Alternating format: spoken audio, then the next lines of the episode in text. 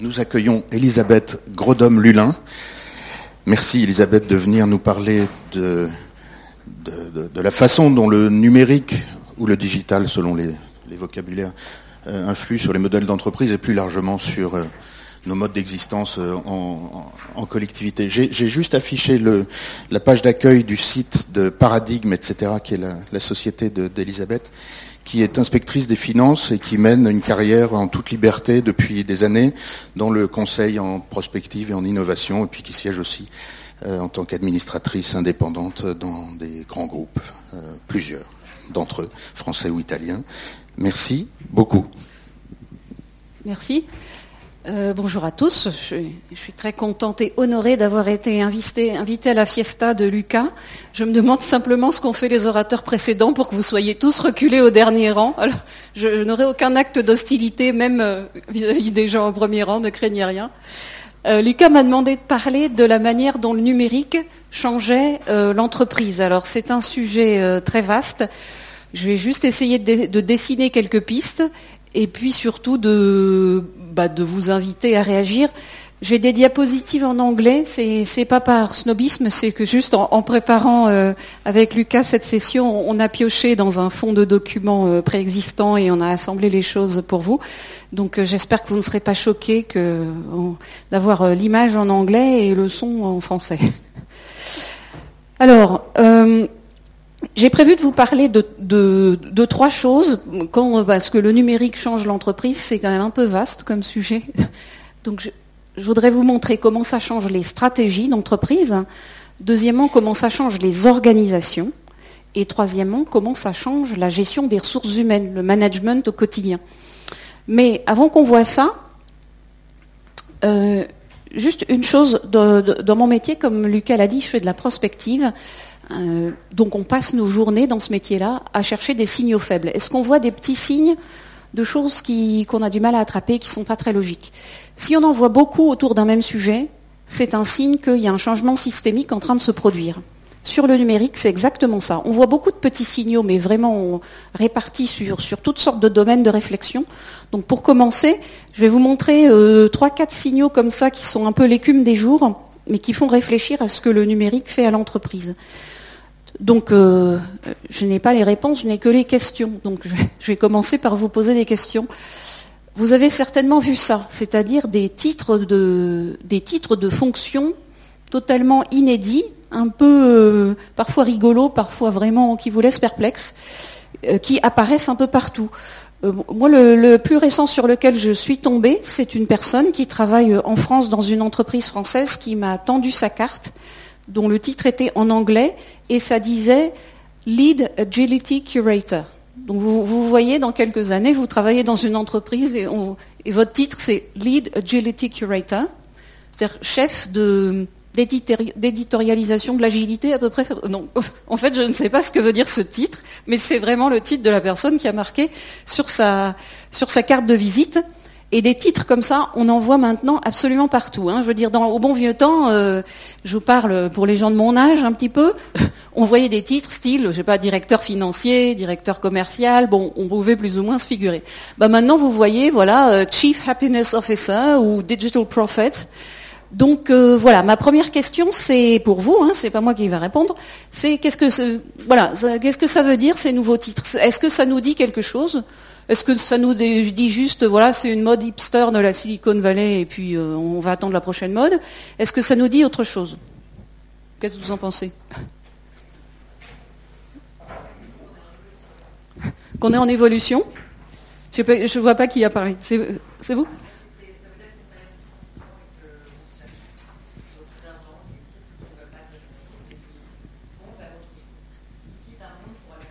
Donc ce que ça nous dit juste, c'est que l'ancienne manière de définir euh, les tâches ou de, ou de désigner les organigrammes n'est plus pertinente. Donc on ne sait pas encore trop ce que ça sera demain, mais en attendant, on ne veut plus utiliser les titres d'hier. C'est ça que ça dit? Quelqu'un a une autre euh, interprétation?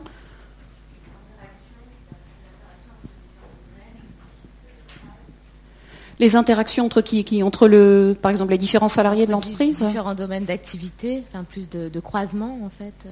D'accord. Donc en fait, il n'y a plus vraiment de silo organisationnel. Il y a par exemple un projet à conduire qui va mobiliser différentes compétences. Et donc c'est plutôt comme ça qu'on se repère. C'est ça que vous voulez dire? Non?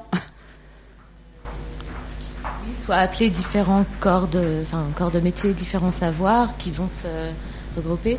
Mais là, ce qui est particulier, c'est que c'est un titre pour une même personne. Donc est-ce que cette personne euh, est peut-être plus polyvalente aussi enfin, je, voilà, enfin, je vois juste plus d'interaction dans les domaines de connaissances. Euh, donc, chacun d'entre nous exerce plusieurs tâches différentes ou est appelé à exercer plusieurs tâches différentes. Donc on a des titres un peu transversaux, un peu flous, qui désignent cette nouvelle réalité, c'est qu'on fait un peu de tout. C'est ça? On est amené davantage à faire se croiser différentes connaissances parce que les métiers pour lesquels on est amené à, dans lesquels on est amené à, travailler évoluent aussi. Et enfin voilà, c'est. Ah mais vas-y, hein. de toute façon, je, euh, je, vous rassure, hein, je n'ai pas la réponse. Hein. J'ai des hypothèses, j'ai mes propres hypothèses comme vous avez les autres. Un, des éléments clés du numérique, c'est de mettre à plat les, les structures. Enfin, on passe d'une de structures verticales, on le voit bien dans la presse, à des structures complètement horizontales, l'âge de la multitude, les organisations flat. Mhm. Euh, et évidemment, c'est très lié à la, culture de la Silicon Valley, les organisations en projet. Valve, par exemple, cette entreprise qui fabrique des jeux vidéo et où euh, il n'y a absolument aucun management. Mhm. Euh, ça s'appelle la holacratie, d'ailleurs, je crois. Zappos, oui, Zappos. Zappos. Mhm. Bon, chacun formulera ses hypothèses. Je, bah, je vous dis les miennes ici. pour moi, c'est des signes peut-être qu'il y a, mais on, en a en fait. vous avez soulevé ces points-là qui a des, fonctions nouvelles. Euh, donc, euh, bah, comme on n'a pas de titre sur ces fonctions-là, on met le, nom qu'on peut. Euh, un signe aussi que notre manière de voir les hiérarchies ou les organisations avec des boîtes un peu partout elle-même ne tient plus la route. C'est ce que Lucas vient de dire. Et je pense que ça, ça traduit quand même aussi l'idée, parce que ce que j'ai oublié de dire, c'est que assez souvent, ce sont les gens qui choisissent leur titre. C'est-à-dire, vous arrivez dans l'entreprise, on dit, voilà, Lucas, tu veux quoi comme titre Et donc vous choisissez votre titre, d'accord? Donc euh, ça c'est quand même assez nouveau aussi. Et euh, vous aurez, vous aurez, remarqué que ce sont des titres où il n'y a pas euh, directeur ou sous les, les, titres traditionnels aux États-Unis c'est vice president ou principal ou quelque chose comme ça. Enfin, il y a des indications de niveau hiérarchique. Dans ces nouveaux titres, il n'y en a pas. Donc il y a un côté plus je veux être reconnu pour ce que je suis. Vous voyez, premier signe, enfin il y, en a des myriades, hein. j'en ai, juste euh, pioché quelques-uns parce que je trouvais qu'ils ouvraient euh, pas mal la réflexion. Le deuxième signal euh, intéressant sur lequel je voulais attirer votre attention, c'est celui-ci. Dans pas mal de pays, on voit des, débats politiques, il faut dire, très virulents, pour savoir s'il faut toujours enseigner à l'école primaire, enfin en commençant au maternel, l'écriture à la main. Alors vous voyez ici l'exemple de deux pays qui ont commencé à tourner la page. Euh, la Finlande, à partir de la rentrée 2016, on n'enseignera plus l'écriture à la main en Finlande. Vous savez que la Finlande est un pays qui est classé assez haut hein, dans les classements PISA, donc il y a un système éducatif qui est très réputé. Et bien, comme vous voyez, ils vont arrêter d'enseigner l'écriture à la main. Aux États-Unis, c'est un petit peu différent parce qu'il n'y a pas de programme scolaire national. Il y a ce qu'on appelle le core curriculum et euh, les États l'adoptent ou ne l'adoptent pas selon ce qu'ils décident. Euh, cependant, comme vous voyez, il y en a 45, 45 États et puis euh, Washington DC, donc disons 46, qui ont adopté ce qui tient lieu de programme de référence et dans ce programme de référence, l'apprentissage de l'écriture à la main n'est plus euh, obligatoire, il est optionnel. Alors vous me direz, c'est seulement deux pays, il en reste bien d'autres sur la planète, mais euh, ma question à nouveau, c'est euh, qu'est-ce que vous en pensez? Donc vous voyez que la question sous-jacente, c'est est-ce que l'arrivée du numérique et ce que ça change dans notre rapport au, savoir ou à la technique change aussi ce que nous devrions apprendre en termes de contenu et la manière dont nous devrions l'apprendre. Donc voilà, je sais pas, sur ce. Qu'est-ce que ça vous inspire, ça? Est-ce que vous voudriez que vos enfants apprennent à écrire à la main ou non, Alors, le cri du cœur, allez-y. Quand j'ai lu ça, j'ai dit, ouais, non, c'est pas possible. Enfin, c'est ma première impression. Mis les sources, hein, ouais, donc, euh, Moi, je pense que qu'aujourd'hui, pour donner un exemple, moi, une fois, j'avais, euh, je devais recruter une personne pour faire une tâche. Enfin, c'était une, opération comptable. C'était une opération comptable à l'époque. Je dis comment tu vas passer cette opération, une facture, mettons? Elle me dit, elle me répond, la fille, euh, on fait F1. Je dis pardon? Et en fait, je me rends compte qu'aujourd'hui, enfin, peut-être que je fais trop vieille école, mais je l'ai comme ça, mais je pense que, et je l'assume, je pense qu'aujourd'hui, il faut quand même chercher à comprendre. Je le vois comment les gens utilisent les machines, les logiciels, tout est fait. Et en fait, la personne ne comprend pas ce qu'il y a derrière. Donc après, je pense qu'il y a beaucoup de choses qui se perdent. Moi, aujourd'hui, je peux tenir, euh, à l'époque, maintenant je suis dans la mode, mais à l'époque, je dans le monde de finance, je pouvais tenir, donc maintenant, quand je peux accompagner un créateur des points de vue économie, je peux tenir une balance, écrire la société juste avec un cahier. Et il y a des gens qui sont les machines sont perdues. Je vais le voir aujourd'hui même avec les enfants. J'avais gardé trois enfants la semaine dernière. Ça des une petite machine, mais ils ne savent plus jouer. Donc moi je suis pour dire attention, enfin warning, euh, gardons la compréhension, bah, la main. Et si en fait toutes les machines explosent, on fait quoi? Enfin, on écrit. Moi je continue à écrire. Hein. je suis témoin, un cahier et un crayon. voilà, je dis, enfin, horreur, attention. Mm. Avons-nous des opinions euh, différentes? Oui. Tali, co-organisatrice. Euh, en fait, je, voulais juste vous dire aujourd'hui, l'un des projets Kickstarter qui est le plus populaire euh, du, dernier mois, c'est un projet sur un stylo qui est relié à Internet qui va comprendre votre votre écriture cursive. Donc en vérité, on n'a pas envie de lâcher l'écriture cursive parce que ça apprend deux choses. Ça apprend la coordination entre le fait de, faire une action et de penser. Et en même temps, ça nous permet de ne pas avoir le côté euh, restreint de quand tu tapes, ça, va faire exactement le même symbole que, euh, tout le monde. Ça va donner une, idée. C'est beaucoup plus abstrait en fait quand on, quand on écrit quelque part et on n'est pas, pas restreint, il y a beaucoup plus de créativité. Et donc je pense qu'on va jamais remplacer l'écriture cursive, parce que l'écriture cursive est vraiment un, moyen suprême de, créativité et, de, euh, et, ça nous apprend beaucoup de choses.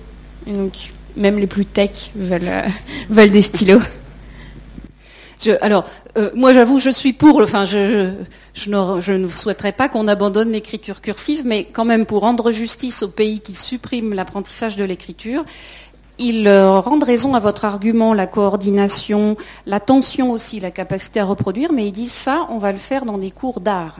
Donc par exemple, on va faire de la poterie ou du dessin ou, autre chose. Mais enfin, fondamentalement, je suis d'accord avec vous. Non, c'était aussi pour partager sur des. Euh, moi, je travaille avec beaucoup de populations créatives qui ont beaucoup eu de mal avec le système scolaire et euh, euh, qui ne sont pas du tout calibrés pour le système scolaire classique et notamment qui passent par l'écriture et qui sont des gens qui s'expriment avec des dessins, qui sont des gens qui s'expriment avec des images, qui sont des gens qui s'expriment beaucoup plus facilement avec un, ordinateur et en, montrant des images qu'en écrivant et qui pour la plupart sont aussi extrêmement dysorthographiques. Euh, et, aujourd'hui, dès qu'ils peuvent avoir euh, un ordinateur, un correcteur d'orthographe, etc., c'est une vraie aide. Et euh, moi, je trouve ça positif juste parce que ça raconte que on est dans une ouverture du système qui euh, reconnaît ces talents-là, qui, n'ont été relativement peu reconnus euh, auparavant, en dehors d'endroits comme des, endroits où, moi je les fréquente, qui sont des endroits où on, prône la créativité, etc. Donc moi je le vois plutôt comme un signe positif qui est, alors pas forcément en disant on va tout enlever, mais d'ouvrir à euh, des formes d'expression et des formes de, de transmission de l'idée qui passent pas forcément par l'écriture et l'écrit. Voilà. Alors, je, je décentre un peu le débat en vous reposant la même question, ou enfin en tout cas en spéculant sur le sujet, sur le permis de conduire. À partir du moment où on aura des Google Cars ou des voitures connectées qui se conduisent toutes seules, est-ce qu'on apprendra encore euh, le code de la route ou le permis de conduire? euh, D'ores et déjà, aujourd'hui, si certains d'entre vous utilisent Skype, vous avez sur Skype une fonctionnalité encore très imparfaite de traduction simultanée. C'est-à-dire si vous appelez sur Skype euh, un collègue euh, qui travaille, je ne sais pas où, moi, euh, aux Philippines et qui vous parle en philippin. Vous, vous ne parlez pas philippin, je fais l'hypothèse. Vous lui parlez dans votre langue et lui va entendre la traduction en philippin en temps euh, quasi réel avec quelques secondes. Et il va vous répondre en philippin, vous l'entendrez en français. Quand ça sera un peu plus au point, mais d'ores et déjà ça existe. Hein. Euh, est-ce qu'on apprendra les langues? Euh, je reviens aux voitures. Le, patron de Google a fait une hypothèse assez forte récemment dans une conférence. Il a dit, vous savez, en 2030 ou si c'est pas en 2050, euh, ce sera interdit de conduire soi-même sa voiture sur la route. C'est-à-dire si vous voulez conduire une voiture parce que ça vous fait plaisir de conduire une voiture, vous irez sur un circuit. Parce que tous les accidents de la route, c'est les conducteurs qui les, causent et on, trouvera que c'est beaucoup trop dangereux de laisser des conducteurs sur les routes. Euh, donc je reviens à l'écriture. Peut-être qu'à l'avenir, euh, les gens considéreront d'écrire à la main comme nous considérerions la calligraphie, si vous voulez le, vous le faire parce que ça vous fait plaisir, euh, pas de problème, mais ce sera peut-être plus une exigence requise pour passer ses diplômes, par exemple. Donc c'est ce genre de questions que le numérique nous pose. Alors même chose, ce que ça nous oblige à repenser, mais comme vous voyez, on n'a pas de réponse unanime, et, pas que nous dans cette pièce, hein, dans le monde entier, les gens s'écharpent sur cette question, c'est Qu'est-ce qui, constitue les savoirs de base euh, parce que finalement, je reviens par exemple aux langues étrangères, c'est un sujet d'actualité pour le latin, le grec et l'allemand. Euh, beaucoup de gens considèrent que d'apprendre une langue étrangère, c'est pas juste d'apprendre à s'exprimer dans une langue différente, c'est que en apprenant à exprimer vos pensées avec des mots différents, eh bien vous prenez un peu de recul, vous arrivez à objectiver votre pensée et à mieux la comprendre. Donc c'est euh, le fait que ce soit en passant par une langue étrangère, ce serait comme en passant par une autre forme d'expression. Euh, donc finalement, ça vaut le coup d'apprendre la langue, même si un traducteur automatique vous fait la traduction pour vous-même. Donc voilà, ça nous amène à, réfléchir à ce genre de choses. Quels sont les savoirs qui sont vraiment importants Et puis, qu'est-ce qu'on peut déléguer Conduire ma voiture, ok, finalement, je veux bien le déléguer à l'automate. Mais écrire, peut-être je ne veux pas parce qu'en écrivant, je mémorise ou quelque chose comme ça. En tout cas, ça nous amène à réfléchir à ça. Je prends un troisième et dernier petit fait euh, qui, en lui encore, nous amène à réfléchir sur ce que le numérique change nos, interactions quotidiennes, et spécialement dans le contexte de l'entreprise. Ce que vous voyez là, ce sont des différents, euh, différents exemples. J'en ai mis deux. Le premier, c'est un badge. Un badge, vous savez, dans la plupart des entreprises, les employés ont un badge pour pouvoir entrer, euh, aller à la cantine, bon, pointer, etc. Ce badge-là a une particularité. Il est, il est produit par Hitachi. Il a une localisation GPS très fine, si bien que non seulement on peut savoir si vous êtes dans l'immeuble ou pas, mais on peut même savoir dans quel bureau vous êtes dans l'immeuble, dans quel bureau, ou si vous êtes au WC, ou je ne sais pas, ou dans l'ascenseur. Et on peut même savoir qui est à côté de vous, parce que les badges communiquent entre eux. Donc Itachi le vend euh, comme un dispositif qui permet de, de mieux caractériser et ce faisant d'améliorer la coopération dans l'entreprise, puisqu'on sait qui parle à qui, qui travaille avec qui. Beaucoup d'autres personnes considèrent que c'est quand même un instrument de flicage des employés, si vous voyez ce que je veux dire. Euh, maintenant, je vous prends un autre exemple sur la droite. C'est le gouvernement indien. Alors, vous voyez peut-être pas parce que c'est écrit tout petit, mais c'est un site web, c'est une copie d'écran d'un site web qui s'appelle attendance.gov.in. IN, c'est l'Inde.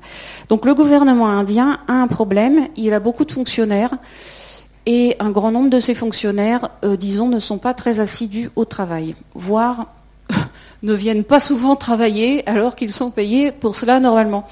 Donc le gouvernement indien a fait un site web que vous voyez là, sur lequel euh, les, il y a un double contrôle par des, par des badges, justement, mais aussi par le public de est-ce que les gens sont au boulot.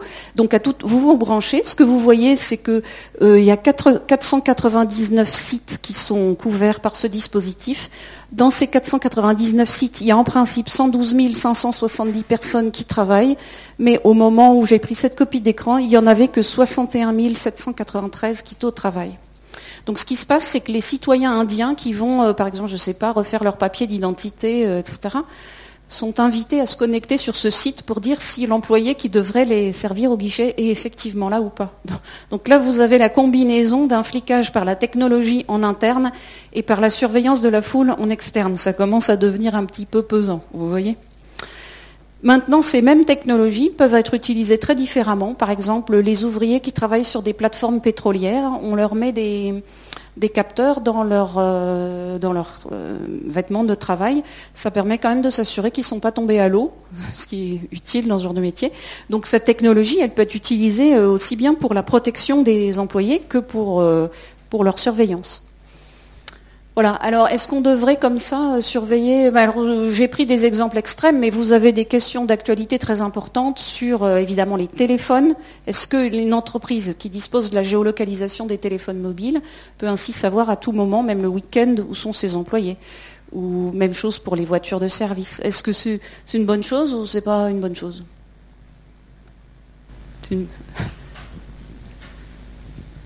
On, va dire, la moitié de la salle, vous vous imaginez que vous êtes le patron de l'entreprise, donc vous aimeriez bien savoir si vos employés sont au boulot, et l'autre moitié de la salle, vous êtes les employés, et là, vous aimeriez pas trop que votre patron vous regarde tout le temps. Qu'est-ce que vous en pensez?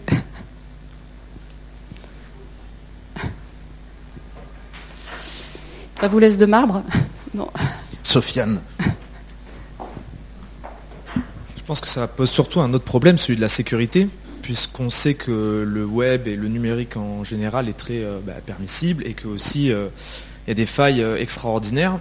Donc est-ce que ces, nouvelles technologies, est-ce que ces nouveaux types de, géolocalisation, de, technologies qui nous permettent de capter et de surveiller tout le monde, est-ce que ce n'est pas aussi quelque chose qui peut se retourner contre nous et créer un vrai problème dans les entreprises. C'est-à-dire que toutes ces, facilités de pouvoir géolocaliser les personnes, etc., est-ce que ça peut être pris à l'encontre de l'entreprise? Est-ce que ça peut être utilisé par euh, une intelligence économique? Est-ce que ça peut être utilisé par des hackers? Est-ce que ça peut être utilisé par des organisations terroristes? Enfin, on peut aller très loin. On voit aujourd'hui, il y a un site internet qui fait euh, qu'on peut créer des virus pour demander des rançons.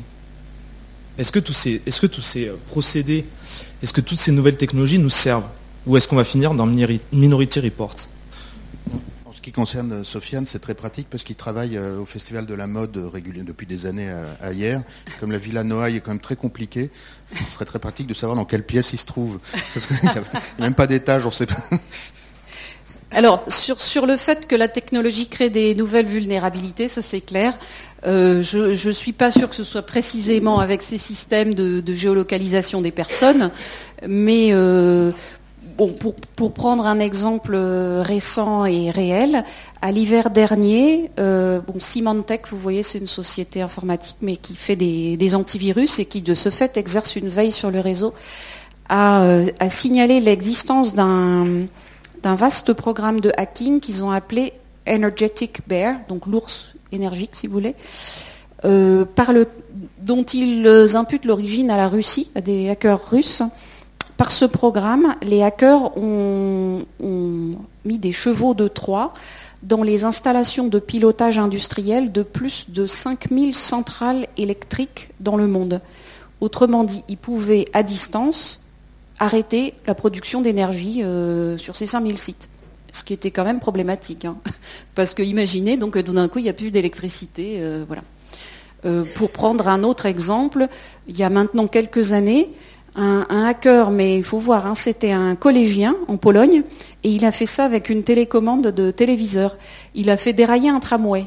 Il a pris le contrôle à distance d'un aiguillage, puisque les aiguillages sont, commandés à distance, et il a fait dérailler le tramway, et il y a eu quelques morts, avec une télécommande de, télé. Euh, donc euh, oui, oui, il y, a, des nouvelles vulnérabilités. Euh, alors encore une fois, ce n'est pas nécessairement avec les dispositifs de contrôle des employés que j'ai indiqué là, mais euh, pour revenir dans le domaine de la mode, par exemple, une chose qui fait rêver les uns et fait, euh, pleurer les autres, c'est un dispositif qui est commercialisé par NEC, hein, mais je pense par d'autres. Donc NEC, c'est une société de technologie japonaise qui le vend aux grands magasins ou aux magasins de luxe. Ils mettent en face de la porte une caméra qui est couplée à de la reconnaissance faciale. Donc si vous êtes une star, il y a beaucoup d'images de vous sur Internet. Donc euh, en temps réel, l'appareil compare votre visage qu'il filme avec les visages de célébrités sur Internet. Et donc, on sait tout d'un coup qu'une star nommée Lucas Delattre est entrée dans le magasin. Et à ce moment-là, le, service vient et dit Bonjour, monsieur Delattre, pouvons-nous vous aider? Donc, c'est vendu comme un service de, personnalisation du service de l'accueil commercial pour les VIP. Mais quand vous y pensez, c'est quand même un peu euh, terrifiant. Hein, mais ceci dit, euh, je suis désolée de vous apprendre que ça va arriver. C'était l'un des problèmes de la diffusion des Google Glass aux États-Unis. Hein. C'est à partir du moment où n'importe qui dans la rue a une Google Glass, donc il y a une caméra dedans, euh, avec de l'accès à Internet immédiatement. Si vous êtes tagué sur une photo sur Internet, immédiatement quelqu'un qui vous croise dans la rue, qui est n'importe qui, hein, je ne vous parle pas de la NSA ou de la police, peut savoir que c'est vous. Donc euh, de toute façon, la question de la disparition de l'anonymat, c'est déjà là. On, s'en inquiète beaucoup de la part des gouvernements, mais, ça sera plus pervasif que ça.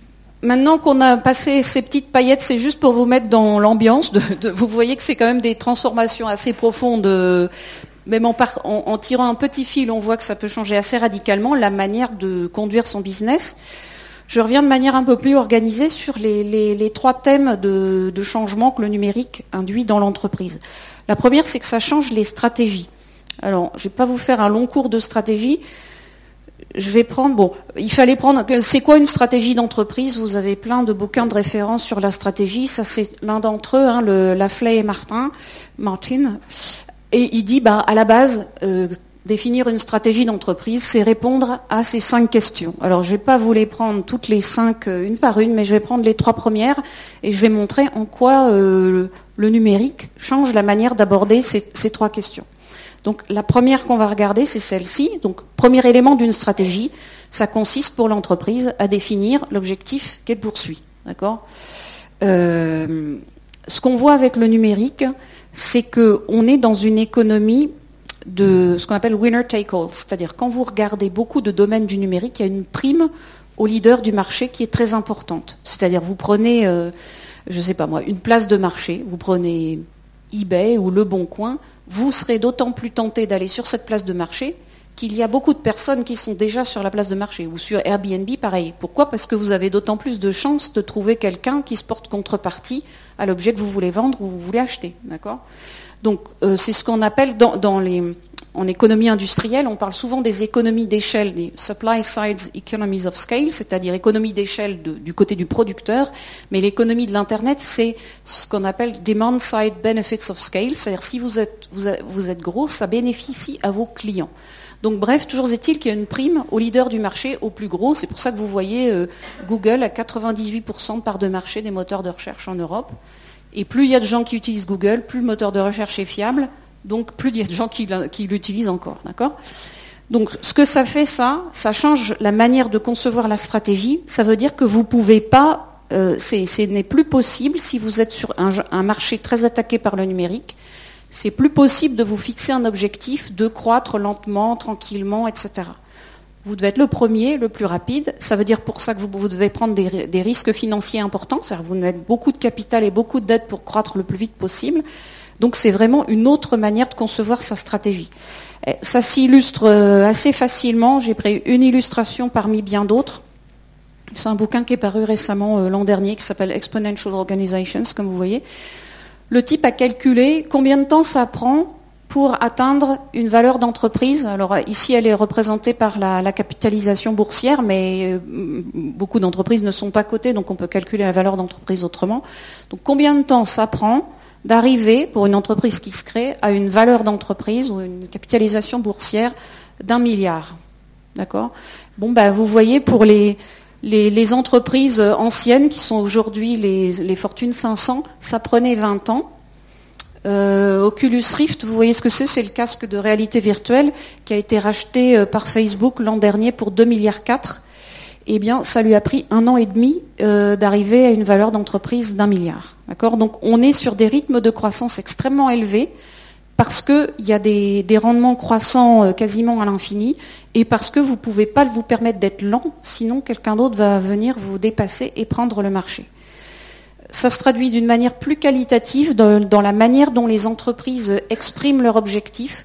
Vous avez maintenant des expressions d'objectifs stratégiques qui sont beaucoup, euh, enfin, très grandiloquents. Pardon.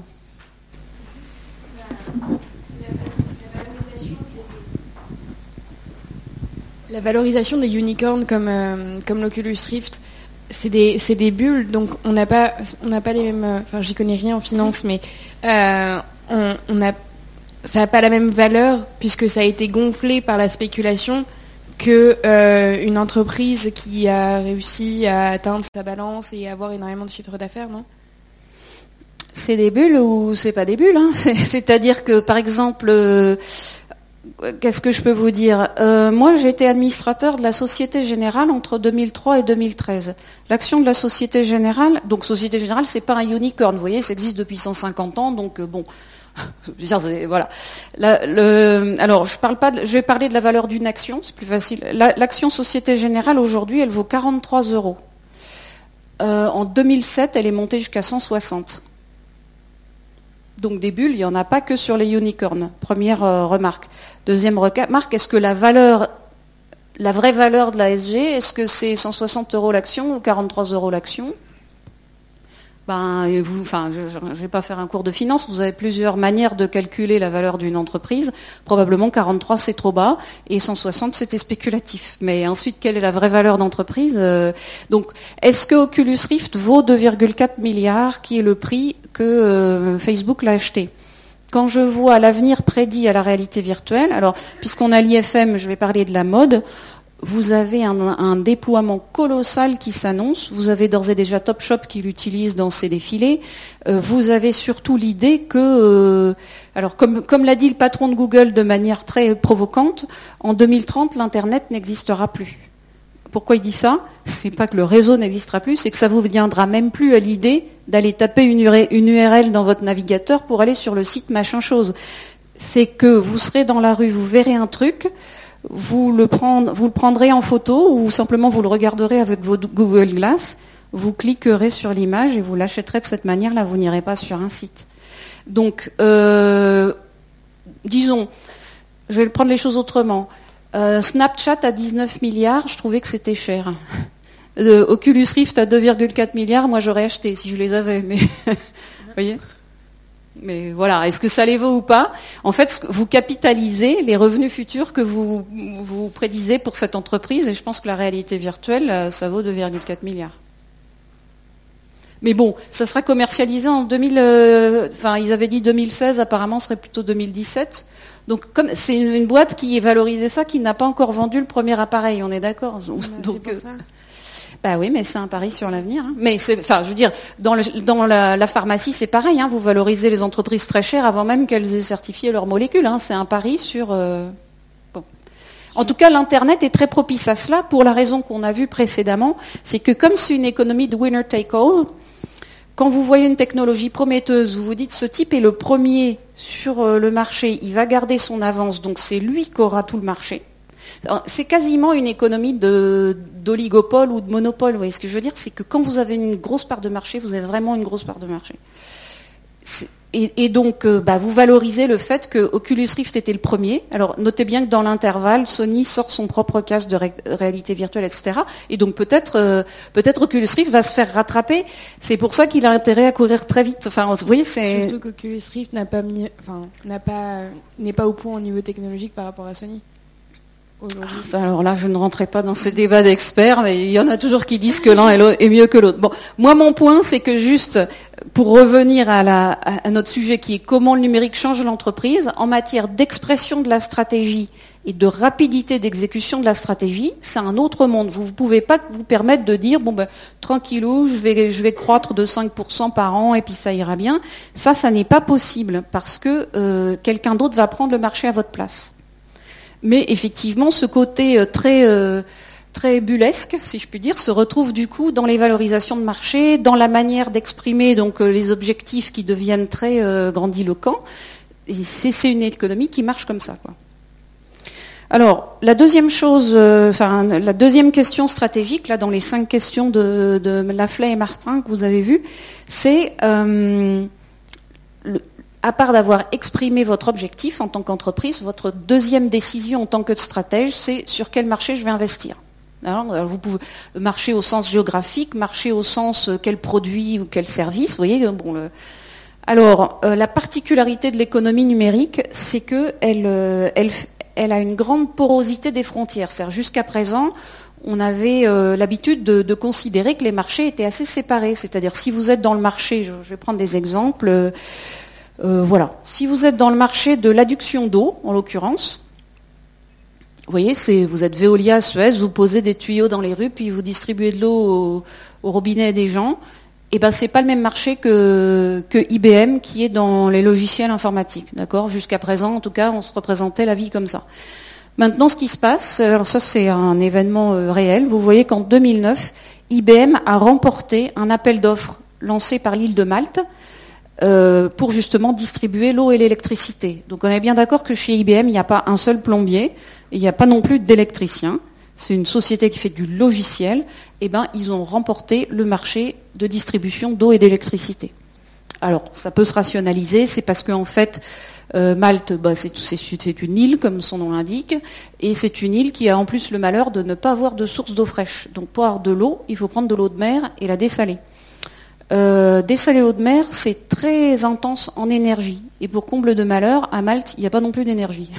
Donc ils sont obligés d'importer euh, du pétrole et du gaz euh, d'ailleurs. Donc ça fait que l'eau leur coûte très cher.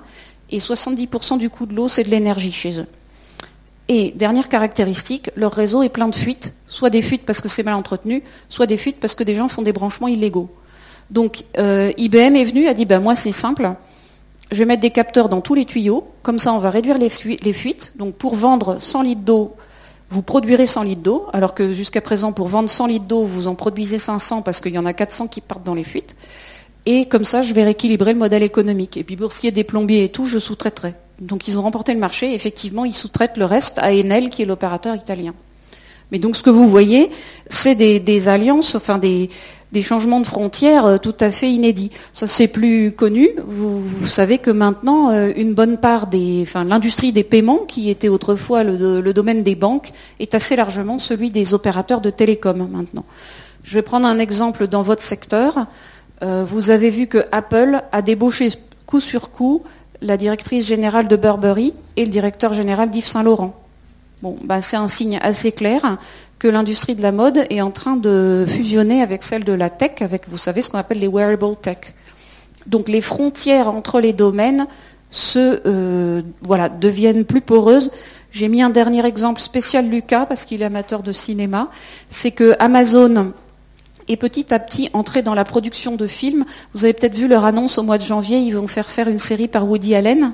Donc Woody Allen, vous l'auriez peut-être pas spontanément associé à, Amazon, et eh bien voilà ce qui se passe, c'est que ils ont commencé en vendant euh, des livres et des disques, comme vous savez, des disques y compris des, DVD, euh, enfin des films. Alors après, ils se sont dit, ben, on va faire des, on va utiliser notre, notre clientèle pour leur demander d'écrire des scénarios, puis on fera produire les films. C'était 2010.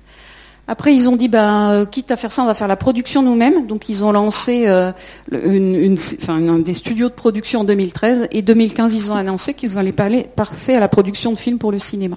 Donc, vous avez un distributeur qui devient producteur de cinéma ça, on le voit tout le temps, tout le temps, tout le temps.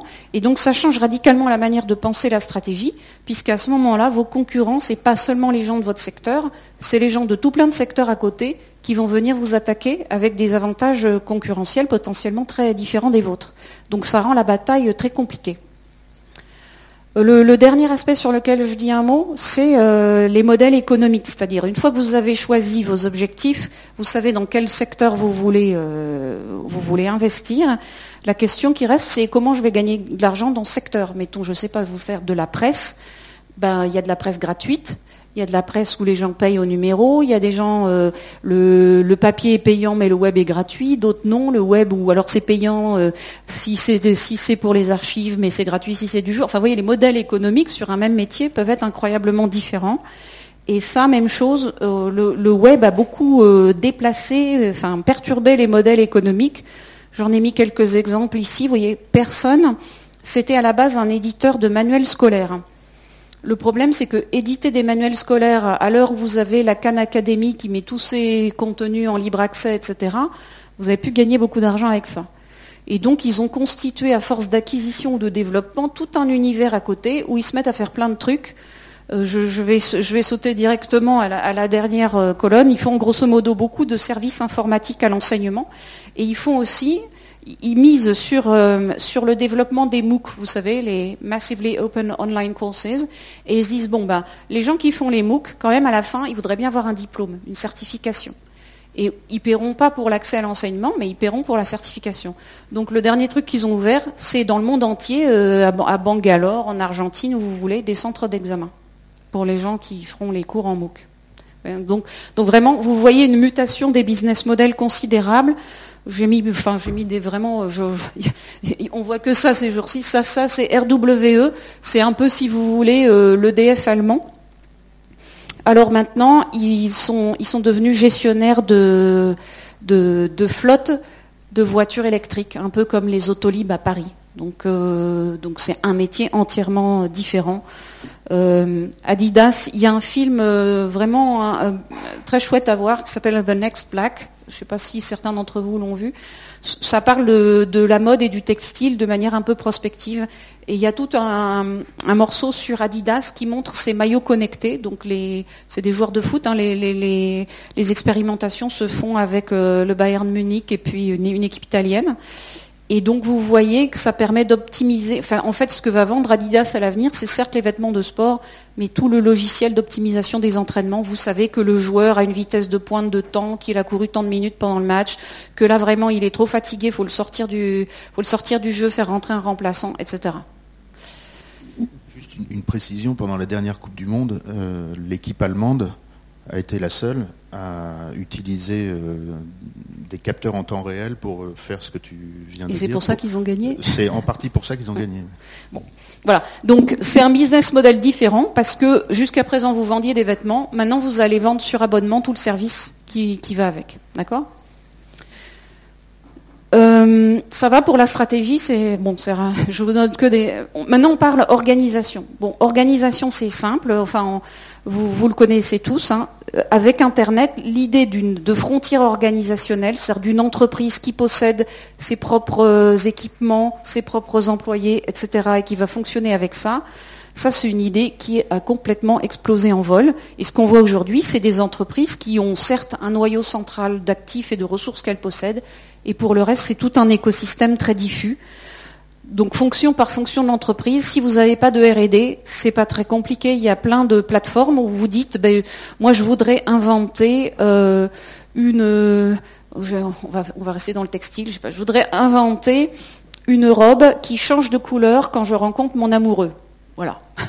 Alors vous, vous postez votre défi sur euh, Innocentive et enfin, je dis Innocentive, il y a un truc qui s'appelle IDX Lab. Vous avez, il y en a un qui s'appelle InnoGet. Vous avez plein de plateformes où tous les, professeurs, c'est le concours l'épine à ciel ouvert, si vous voulez. Tous les, tous les scientifiques ou inventeurs du monde entier disent, ah ben moi, ce défi m'intéresse, je vais proposer une solution. Et puis, si quelqu'un propose une solution qui vous convient, vous le rémunérez, et voilà. Euh, c'est pas euh, anecdotique, hein, quand vous, comme vous voyez sur Innocentive, qui est la plus grosse, ils ont 355 000 personnes qui participent euh, et ils ont déjà recueilli sur les différents défis qu'ils ont postés plus, plus de 40 000 solutions et c'est utilisé par des très grandes entreprises, hein, je veux dire Unilever, Procter Gamble, etc. Hein. Donc voilà, si vous voulez lancer une entreprise, vous n'avez pas de centre de R&D, c'est pas grave, vous allez là. Si vous voulez toujours lancer votre produit, mais pas de, pas de pas de bol, vous n'avez pas d'argent, eh bien, euh, vous allez sur une plateforme de crowdfunding. Je reviens à Oculus Rift. Oculus Rift, c'est financé au début sur Kickstarter. En 24 heures, ils ont levé 2,4 millions d'euros, qui était beaucoup plus que ce qu'ils avaient demandé pour euh, leur premier tour de table. Hein. Donc c'est pas des, enfin il y a des, on trouve de tout hein, sur Kickstarter. On trouve juste, euh, je sais pas, une bande de copains qui veulent monter euh, un, spectacle de jazz en plein air. Bon, mais vous trouvez des vraies entreprises aussi. Et bien entendu, enfin, vous avez euh, toutes sortes de crowdfunding en equity, en dette, pour des petits montants, pour des gros montants. Si vous cherchez de la rentabilité ou juste de l'impact social, enfin, vous avez vraiment maintenant des dizaines de plateformes. Euh, si vous voilà, vous avez votre projet, mais vous savez pas trop comment faire le marketing, même chose. Il y a beaucoup d'entreprises maintenant qui crowdsourcent leur marketing. Donc je vous ai mis Starbucks parce que parce que c'est assez fascinant de voir que voilà, ils ont déjà reçu 44 647 suggestions pour améliorer le café.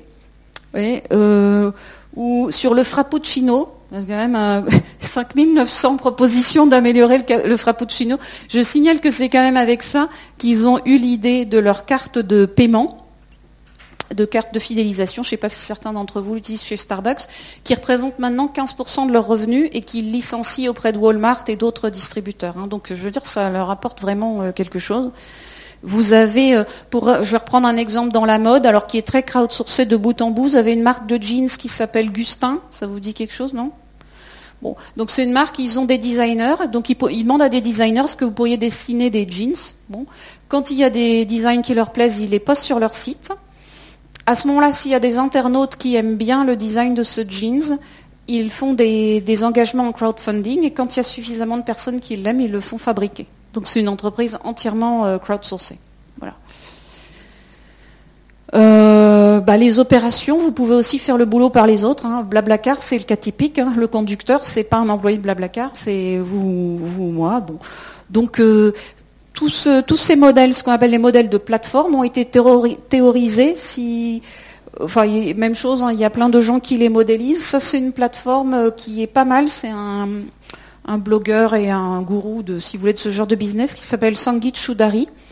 Et donc, ce qu'il explique, c'est qu'autrefois, on, concevait euh, les entreprises comme des tuyaux, c'est-à-dire j'ai mes ressources, j'ai un processus et à la sortie, ça me sort mes produits, mais qu'aujourd'hui, on devrait les concevoir comme des plateformes. Et vous voyez la différence, enfin, il y a trois différences majeures. C'est que l'utilisateur d'une plateforme, donc votre client si vous voulez, est en fait celui qui va produire le service. La deuxième euh, différence, c'est que vous raisonnez pas par rapport aux ressources que vous possédez, mais par rapport à l'écosystème auquel vous pouvez accéder et vous allez euh, piocher le financement d'un tel, l'idée marketing de tel autre, etc. Et la troisième euh, la troisième différence très importante qu'il note, mais qui, revient à ce que vous disiez tout à l'heure, c'est que dans une entreprise très traditionnelle, on passait beaucoup de temps à essayer d'optimiser les processus, alors que dans une entreprise de plateforme, on va essayer d'optimiser la qualité et la fréquence des interactions avec l'écosystème. Donc ce n'est pas du tout le, même mode organisationnel. Je mets ça ici, mais en fait ça anticipe sur le sujet, le troisième et dernier sujet, qui est le management on pourrait, enfin, quand on voit le succès de Airbnb, etc., ou, de d'Uber du point de vue financier, on se dit bon bah c'est facile, hein, j'ai trouvé la, solution. Moi, je vais faire le Uber de je sais pas quoi, de la restauration ou de ou de la mode, et puis euh, voilà, je, fais le même modèle. C'est pas si facile que ça. Et ce qu'on commence à voir, c'est que euh, Uber va avoir beaucoup de soucis, alors que Airbnb, par exemple, va très bien. Pourquoi?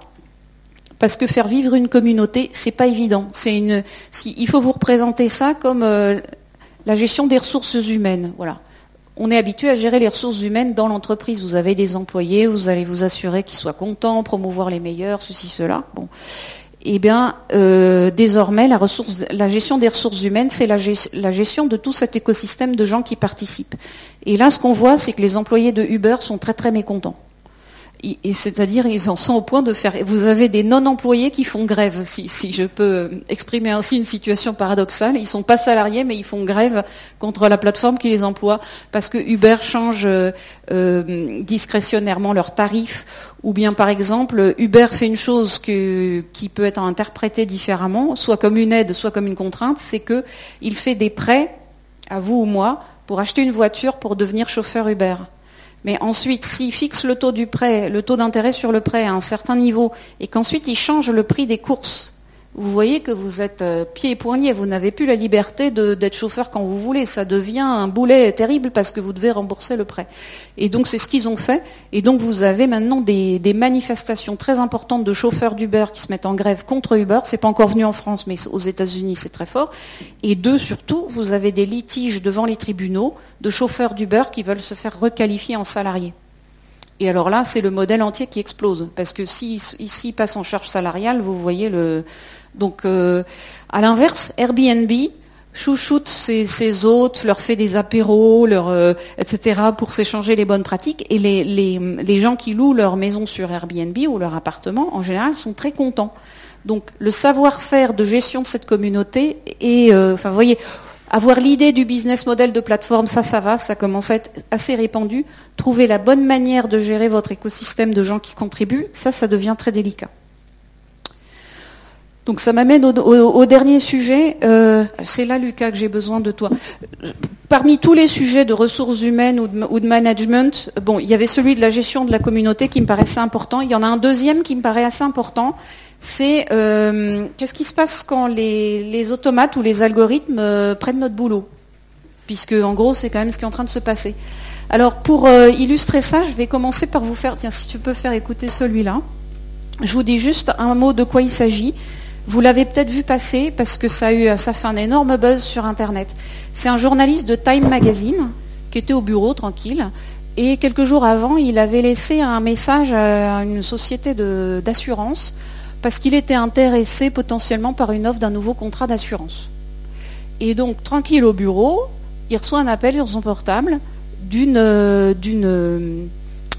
d'un marketing commercial pour la fameuse société d'assurance. Et donc, euh, bah, il commence à entamer la discussion. Et puis, au bout d'un moment, il se dit, c'est bizarre, elle, redit exactement la même phrase que ce qu'elle m'a dit il y a deux minutes. Et il commence à se demander, mais en fait, je suis peut-être pas en train de parler à une personne, je suis en train de parler à un automate. Et pour en avoir le cœur net, il poursuit la discussion, il poursuit la discussion, il lui demande, mais est-ce que vous êtes un robot? Et, l'automate répond mais pas du tout, je ne suis pas un euh, je, suis non, elle, ne répond jamais je ne suis pas un robot parce qu'aux États-Unis c'est très grave de mentir. Donc elle dit elle ne dit pas je ne suis pas un robot, elle dit I'm a real person.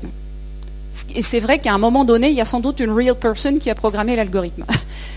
Donc, et, lui, il continue, il continue et essaie de la pousser dans ses retranchements. Et à la fin, il réussit en lui demandant euh, quelle est la recette de la soupe à la tomate? Donc je pense que le gars qui a programmé l'algorithme pour vendre un contrat d'assurance a jamais pensé que le client demanderait la, recette de la soupe à la tomate. Et donc la fille répond, euh, je ne sais pas faire la cuisine ou un truc comme ça. Et le gars dit, mais enfin bon, dans la soupe à la tomate, qu'est-ce que vous mettez? Enfin, au moins on pourrait dire une tomate, quoi. Et à la fin, vraiment, bon, il se rend compte que c'est un automate. Et, euh, et donc il, met ça sur. Et donc là, ce que vous allez entendre, c'est juste un tout petit extrait de la conversation où il rappelle. Et après, la société d'assurance a, fermé euh, le, service parce que justement tout le monde appelait pour essayer de jouer avec l'algorithme. Ce que vous avez, ce que vous allez entendre là, et je ne sais pas si ça vous arrivait, c'est que quand vous entendez ça, c'est pas évident au début de se rendre compte que c'est pas une dame qui vous parle. Hein. donc, euh, tu, on va pas tout mettre, mais tu mets juste 30 secondes et vous allez voir. Hi, I'm good. How are you? Well, I'm calling about an online request you once made about health insurance coverage. Okay. I work with all major companies and compare. Hey, are you a robot? what? No, I am a real person. Maybe we have a bad connection. I'm sorry about that. Oh, that's crazy. I see you just sound so much like a robot. I am a real person. Maybe we have a bad connection. I'm sorry about that. Will you tell me you're not a robot? Just say I'm not a robot, please. I am a real person. I mean, I believe you, but will you just say I'm not a robot? Malheureusement, la partie où il parle de soupe à la tomate a, disparu de l'internet parce que ça c'était vraiment le plus rigolo. Mais ça dure 20 minutes hein, cette histoire. Hein.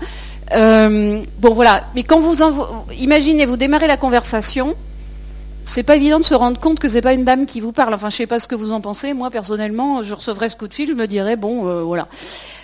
Euh, donc ce qu'il faut savoir, c'est que ça, euh, c'est ce qu'on est capable de faire désormais avec des intelligences artificielles.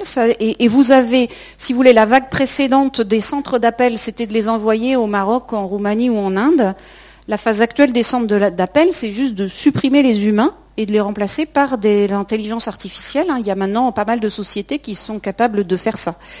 Euh, les robots peuvent d'ores et déjà faire pas mal d'autres choses. Donc je vous ai mis quelques quelques métiers qui sont en train d'être remplacés. Bon, vous savez que beaucoup d'articles que vous lisez dans la presse, en général les résultats sportifs, euh, la météo, le commentaire des cours de la bourse, ne sont plus écrits par des journalistes, ils sont écrits par des logiciels hein, qui, euh, qui vont piocher les données qui vont bien, genre il fait 15 degrés à Paris aujourd'hui, et qui vous écrivent un article euh, qui dit ça. Vous avez aussi ça, je vous ai pris euh, ces deux entreprises, euh, donc Narrative Science et Automated Insights. ceux d'entre vous qui font un peu de finance savent que les entreprises publient tous les trimestres leurs résultats, enfin beaucoup d'entreprises cotées. ce qui est un truc absolument ennuyeux comme pas possible. Donc évidemment, ils les écrivent plus eux-mêmes. Hein. Ce sont des, donc ils donnent les tableaux Excel et euh, Narrative Science écrit le, rapport qui est ensuite euh, rendu à l'autorité des marchés. Donc c'est plus des humains qui écrivent ça. Euh, ce sont aussi des, on, voit l'arrivée des algorithmes dans le conseil financier. Alors soit des pure players comme Betterment. Donc Betterment, c'est un, site, en fait, c'est un, conseiller financier si vous voulez. Vous dites voilà, euh, j'ai tel âge, telle situation de famille, tel revenu, mes objectifs d'épargne, c'est ceci, cela. Et euh, ça vous crée un portefeuille. Ça dit, bah, pour vous, il faut tel OPCVM, euh, des actions japonaises et je sais pas quoi si ça n'est si vous choisissez pas un pure player et que vous allez dans une banque classique, euh, de toute façon, eux utilisent ce service et éventuellement ils vous y donnent l'accès direct. Hein. Donc c'est plus un bonhomme à qui vous dites, bah voilà, je me demande s'il vaut mieux que j'investisse euh, sur l'action Renault ou sur l'action Microsoft. C'est vous vous mettez vos, caractéristiques et c'est l'ordinateur qui vous dit ce qu'il faut faire et d'ailleurs qui passe l'ordre pour vous si vous le voulez.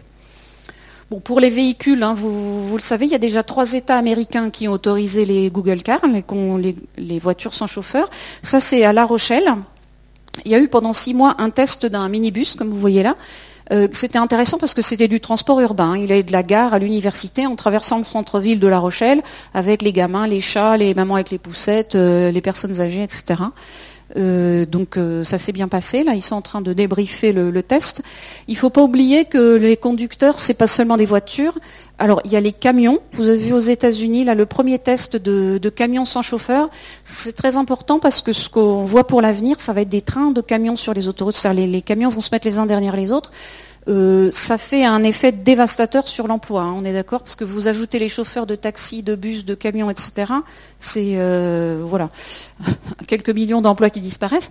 Euh, je vous ai mis ça parce que ça va dans le. C'est à l'hôpital. Si vous avez eu le malheur dans votre vie d'aller à l'hôpital, vous avez peut-être remarqué le nombre de personnes qui passent leur temps à pousser des chariots avec des plateaux repas, le linge, les, kits à, envoyer au bloc opératoire, par exemple. Donc ça, c'est en voie d'automatisation. Vous avez des petites cartes euh, qui connaissent le plan de l'hôpital et puis euh, qui apportent euh, ce qu'il faut. Donc la même chose, vous avez tout un tas d'emplois dans les hôpitaux qui vont disparaître. Bon, ça c'est japonais, mais ça va peut-être venir chez nous. Hein. Donc les, Japonais sont beaucoup moins de distance que nous avec les robots. D'ailleurs, même il y a eu un test assez marrant, c'est que les, Japonais ont horreur du contact physique. Et donc on utilise des, robots justement dans les hôpitaux pour aider par exemple euh, les infirmières à faire la toilette de patients âgés, il faut les soulever. Et les patients préfèrent être touchés par le robot que par une personne. Donc, euh, enfin bon, voilà. Il y, a, un aspect culturel très important. Toujours est-il qu'au Japon, vous avez la banque Mitsubishi qui a mis des petits robots pour accueillir les gens dans les agences. Vous avez Nestlé qui a fait une, opération très importante où ils, vendaient euh, des Nespresso, donc c'était comme une animation dans les magasins. C'était les robots, euh, le même, là, c'est Nao, c'est un robot français, hein, ça c'est Aldébaran, qui vendait les capsules euh, Nespresso. Hein. Donc, tout à l'heure, vous aviez la voix de l'intelligence artificielle, là maintenant, vous avez le, corps du, du, robot. Si je fais le total de tout ça, bon, c'est des, prédictions qui valent ce qu'elles valent, mais c'est Oxford Martin, donc euh, c'est une faculté de l'université d'Oxford qui a publié une étude l'an dernier où ils ont calculé quelle était la, probabilité de tout un tas d'emplois. donc euh, c'était euh, divisé en 740 nomenclatures d'emplois différents. Quelle est la probabilité de ces emplois d'être automatisés ou robotisés dans les 20 ans? Ça ne veut pas dire que ça se fera, mais c'est techniquement possible. Et pour les États-Unis, c'était fait parce que les, données statistiques étaient beaucoup plus détaillées.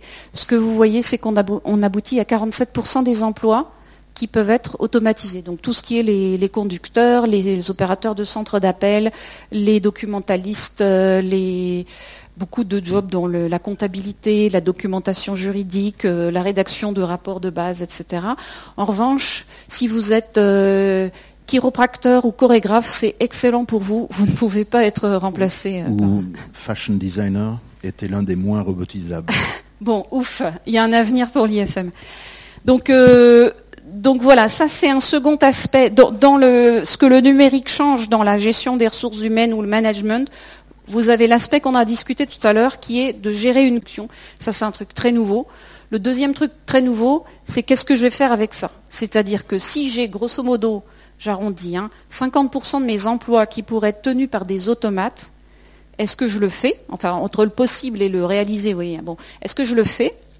Est-ce que je ne le fais pas Est-ce que je peux ne pas le faire si mes concurrents le font si je ne le fais pas, est-ce que j'en tire un, est-ce que je sais le marketer comme un avantage concurrentiel c'est un sujet énorme.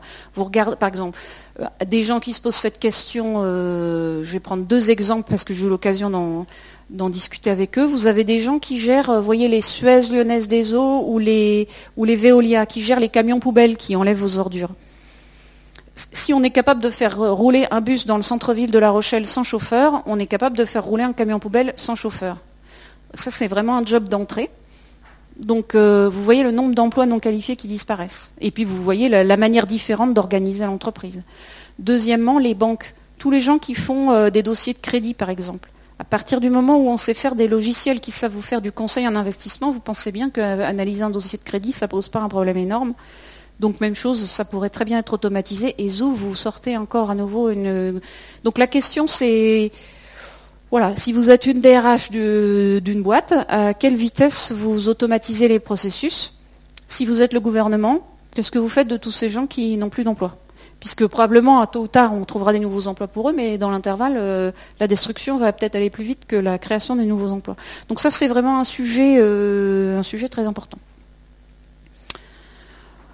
Ok, euh, je termine juste avec euh, cette remarque-là qui m'a paru la plus, euh, la plus frappante sur ce sujet.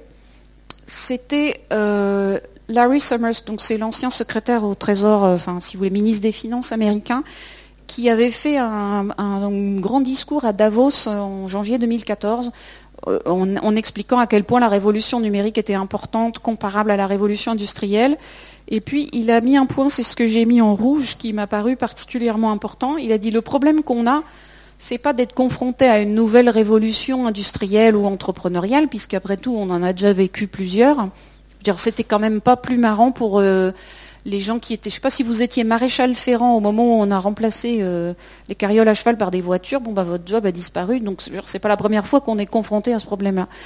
En revanche, ce qui est assez critique en ce moment, c'est que pour, qu'une telle mutation technologique, industrielle et économique se fasse dans de bonnes conditions, eh bien, il faut qu'il y ait un système légal et politique qui aille avec. Autrement dit, si la, la seconde révolution industrielle n'avait pas été accompagnée de la mise au point du droit du travail, du droit de la sécurité sociale, etc., eh bien, elle ne se serait jamais faite au bénéfice de l'émergence d'une classe moyenne. D'accord?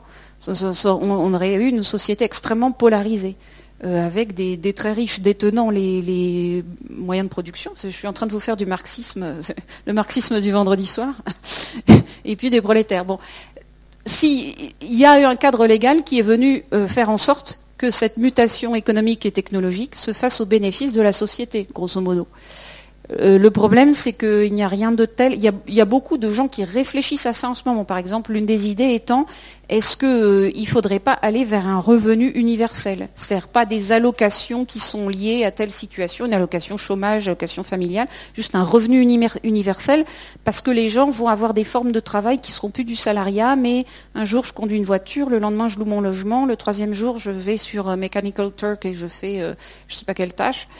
Et donc il faut imaginer vraiment des formes entièrement nouvelles d'accompagnement social ou de, droit. Par exemple, quel est le droit du travail applicable euh, aux, hôtes de Airbnb ou aux gens qui, roulent pour Uber. Donc le, chaînon manquant, c'est ça.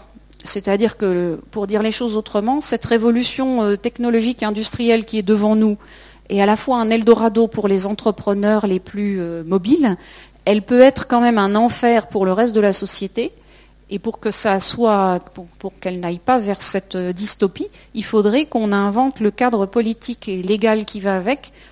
La difficulté, c'est que pour l'instant, on ne voit pas beaucoup de nouveautés, de, de fumée blanche à la fenêtre de ce côté-là. Voilà ce que je voulais vous dire.